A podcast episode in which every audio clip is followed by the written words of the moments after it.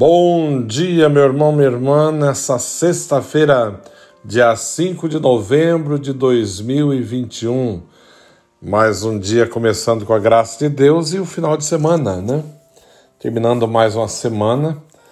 Aqui, para quem vive na região que nós vivemos dos Estados Unidos, já está esfriando. Estamos no outono, mas essa já amanhã passada, noite passada, teve bem frio, né? Acredito também. Já está assim, o inverno se aproximando, né? Isso é normal, é tempo.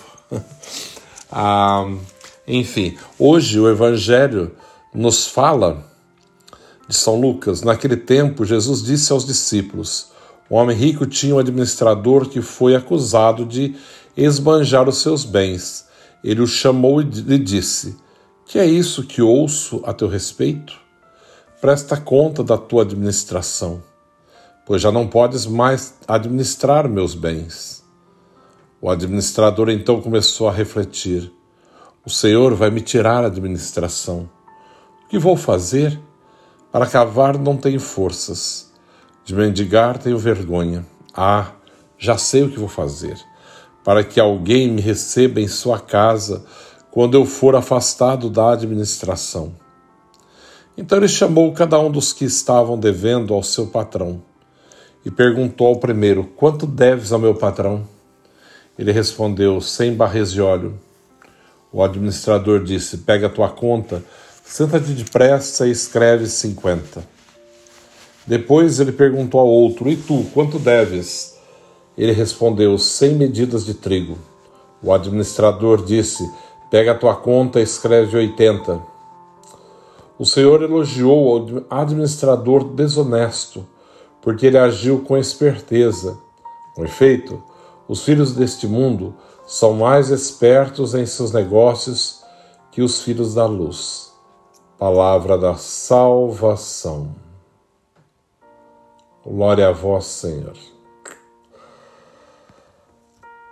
Esse evangelho do administrador infiel é bem conhecido e também a parte que Jesus elogia a tua atitude não porque estaria certa, claro que não, mas mostrando que os filhos das trevas são muito mais ágeis, espertos do que os filhos, os filhos da luz. Né? São mais assim, resolvidos, rápidos, do que aqueles que deveriam trabalhar e fazer a coisa bem feita, trabalhar para Deus e construir o reino de Deus.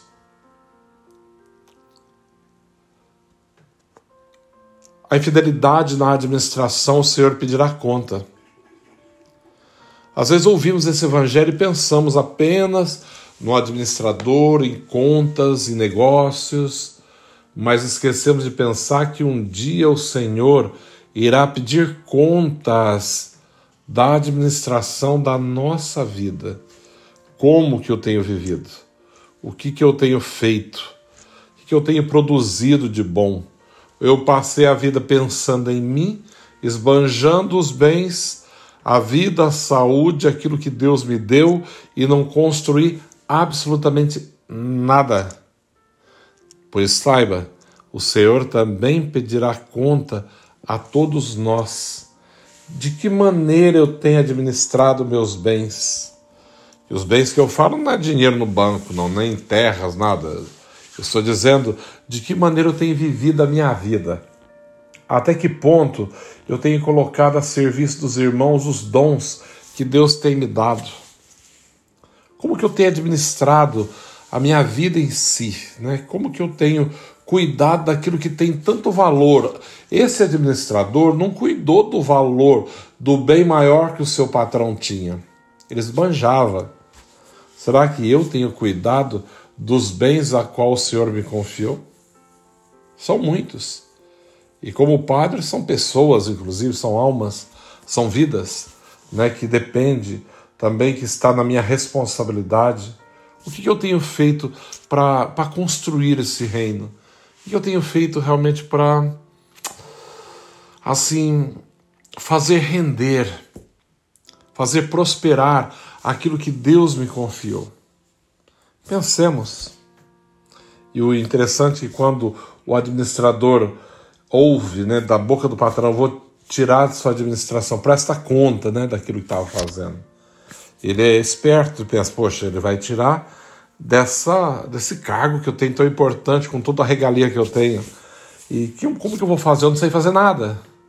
Eu só sabia esbanjar os bens. E agora ele fica pensando: de cavar para cavar não tenho forças, de mendigar tenho vergonha. Ah, já sei o que vou fazer.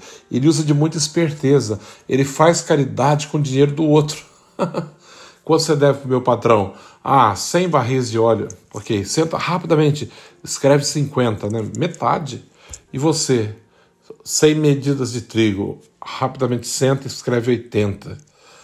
E ele, aparentemente, ele passou por uma pessoa boa, caridosa, que entendeu a dificuldade do outro, mas fazendo caridade com dinheiro alheio para tirar próprios benefícios. Claro, para tirar aquilo que lhe interessava. Deus não gosta disso, né? não podemos usar da, da posição que temos, do que temos, para tentar ganhar prestígio e esquecer que as almas são mais importantes. Esquecer que o reino dos céus é o que vale mais. Nós não podemos nos prender em coisas banais tão pequenas, mas temos que nos esforçar, nos desdobrar realmente para administrar de maneira perfeita aquilo que Deus nos confiou. Como eu disse no meu caso, como padre, são almas, né? são pessoas que buscam, que acreditam, que querem, que desejam, que precisam dessa graça. Que o Senhor me ajude a cada dia, te ajude também a administrar os seus bens de maneira mais e mais perfeita. Pedimos ao Senhor perdão se não soubemos administrar aquilo que Ele nos confiou e pedimos a graça de sermos fiéis, fiéis administradores dos bens que pertencem ao Senhor, não a nós, não a mim, não a você, mas a, ao Senhor. E devemos cuidar bem daquilo que é de Deus. Hoje a igreja celebra também Santa São Zacarias e Santa Isabel, né, os pais de João Batista, de São João Batista. Zacarias e Isabel,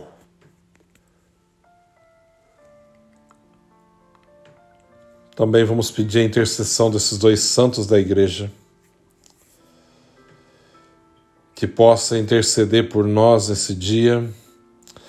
A, a história conta que eles eram muito fiéis, né? Procuravam servir a Deus de maneira perfeita, fazer as coisas assim de maneira impecável, porque tudo que é para Deus tem que ser de maneira impecável. Que nos ensine com o seu exemplo, o seu testemunho, a trabalhar para Deus de maneira perfeita e fazer aquilo que é para a construção do teu reino de maneira assim impecável. Que o Senhor nos ajude a fazer o melhor e dar do melhor, o nosso melhor na administração da nossa vida, dos bens do Senhor, da sua igreja, que ele nos faça sábios, sábios, né? Assim, e fiéis e hábeis também, tem habilidade realmente para construir, para administrar aquilo que não nos pertence, mas pertence a Deus. E Ele nos deu na Sua bondade, confiando em nós, mas um dia nos pedirá conta. Que saibamos disso. O Senhor esteja convosco, Ele está no meio de nós. Abençoe-vos, Deus Todo-Poderoso, Pai, Filho, Espírito Santo. Amém. Um santo dia a todos e um bom final de semana. Que Deus abençoe. Lembrando que hoje é a primeira sexta-feira do mês, temos missa às sete da noite e também as mil Ave-Marias aqui em Stoughton, na Imaculada Conceição, é, começando as mil Ave-Marias às seis da tarde, depois para um pouco, tem a missa, depois continua. Todos estão convidados. Venha e traga sua família. Um santo dia a todos.